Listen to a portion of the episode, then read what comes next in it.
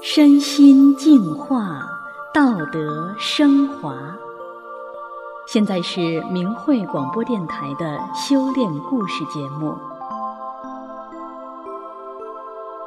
听众朋友您好，我是笑涵，今天和大家分享的故事是校长连声说：“这功可真神了。”故事的主人公是一名特教学校的女教师，今年五十八岁，一九九七年走入法轮大法修炼，在二十二年的修炼路上，经历了很多大大小小的神奇事，其中究竟发生了什么事，连校长都连声赞叹呢？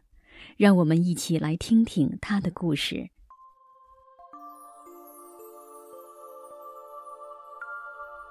我们学校的孩子都是残疾人，平时都住校，每两周休息一次，由家长负责接送。二零一五年冬天，下了一场一尺多厚的大雪，全县的公交车全部停运，校长通知下来暂不上课。我和丈夫同在一个学校工作，周一下午三点多，他接到校长的电话。说我的班里十一岁的李同学，由他的奶奶领着步行来到学校了。他家距离学校十多公里，雪大路滑，天又冷。他们从早上八点多走到下午两点才到学校。门卫给他们吃了点东西，现在正往家走呢。校长让我通知他家里的亲戚去接一下，要不他们走到家不知得多晚了，不累坏也得冻坏啊。孩子的父母在他很小的时候就先后病逝，靠爷爷奶奶种点地养活他。如今两位老人都七十多岁了。这个学生除了智力有问题，心脏也有毛病，还有癫痫病，一犯病就抽搐的不省人事。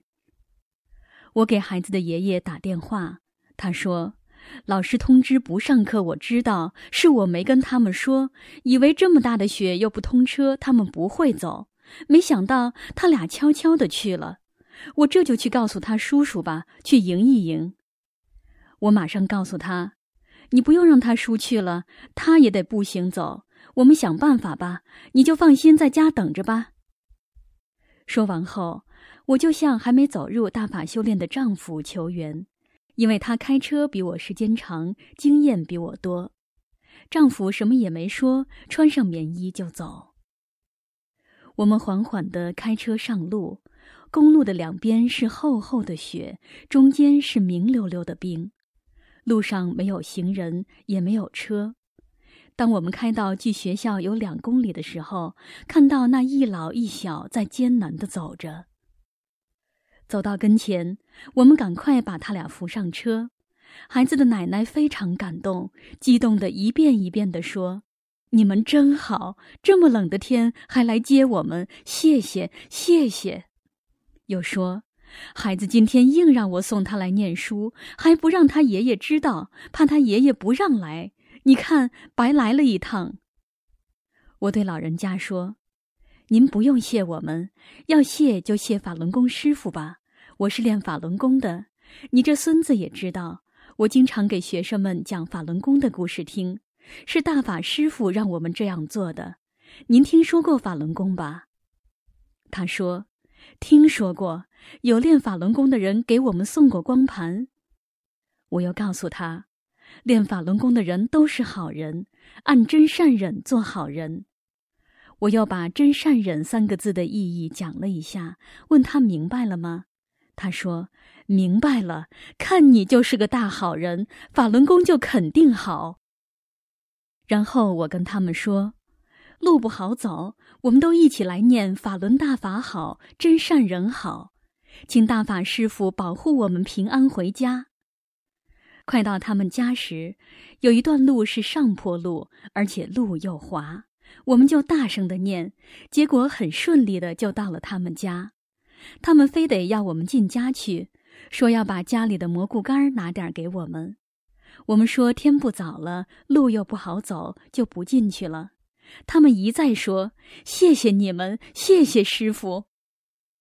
看看他们的神情，发自内心的话语，我都忍不住要掉泪了。真正感到师傅伟大，法伟大啊！过了十天后，公路畅通了，学校才复课。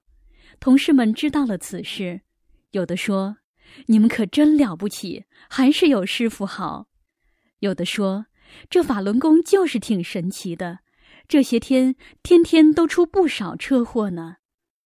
我说：“是呀，那里的路又不好走，我要不修炼大法，我才不敢冒这个险呢。”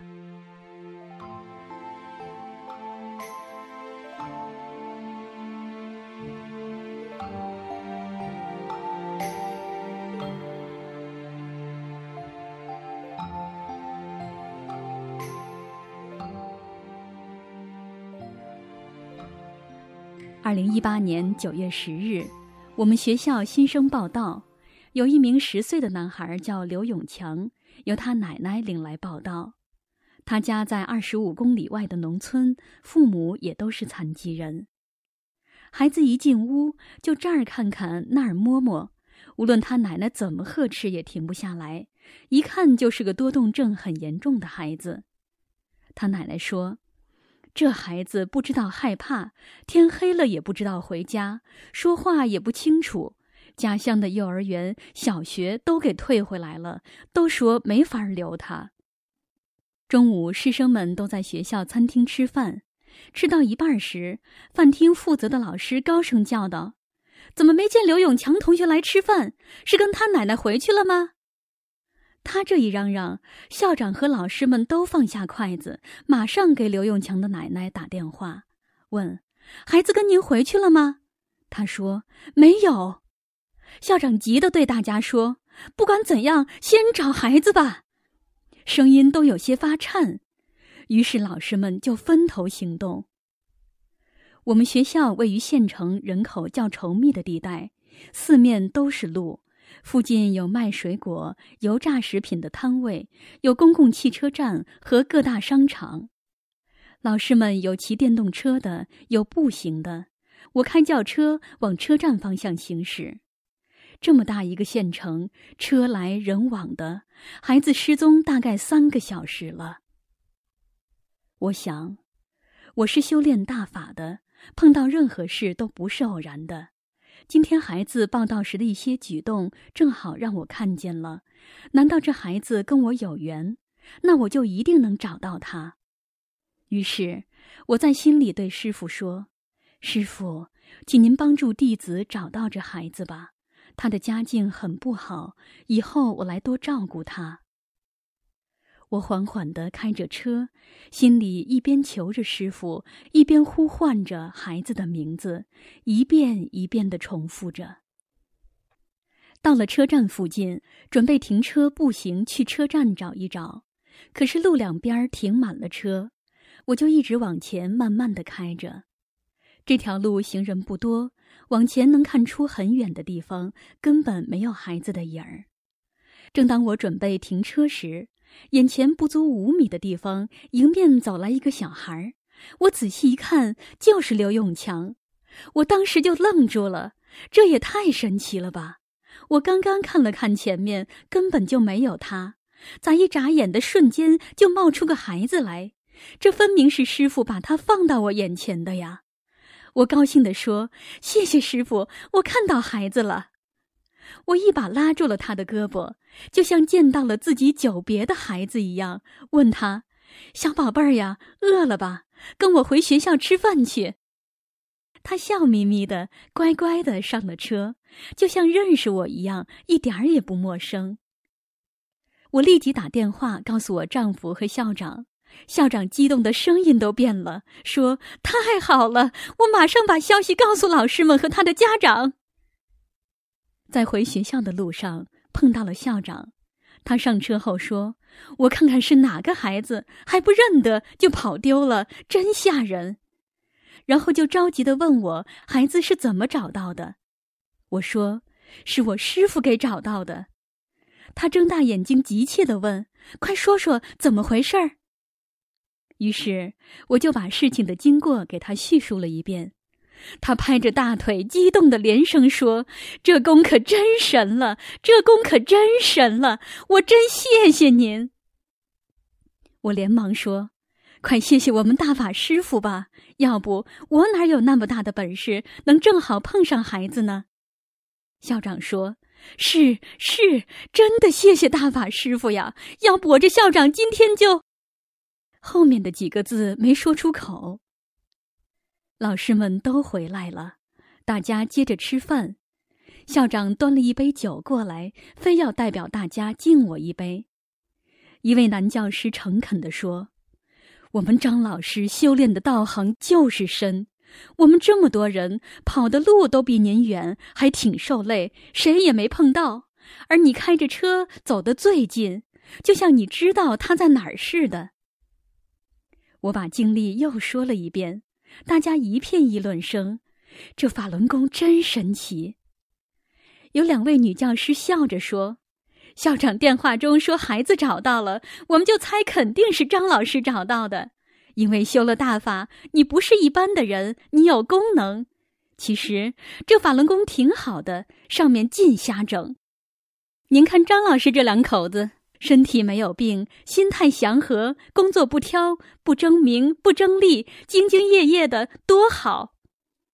他们又对校长说：“我们要都练法轮功，您这个校长可好当了。”我接着他俩的话说：“今天我们都感谢大法师父吧，我们今后还得继续多念法轮大法好，真善人好呀，成念才能得福报嘛。”大家都笑了。看到同事们的反应，我很欣慰。这些年，他们由开始的不理解到羡慕，到支持我修炼，到上面企图迫害我时，他们也在智慧地保护我。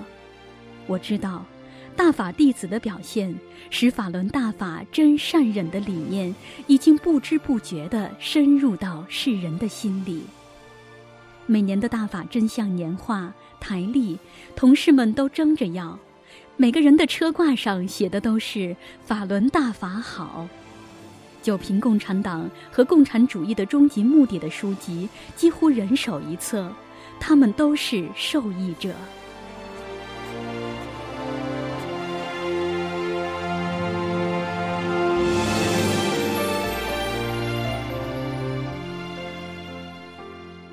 听众朋友，今天的故事就讲到这里。我是小涵，感谢您的收听，下次节目再见。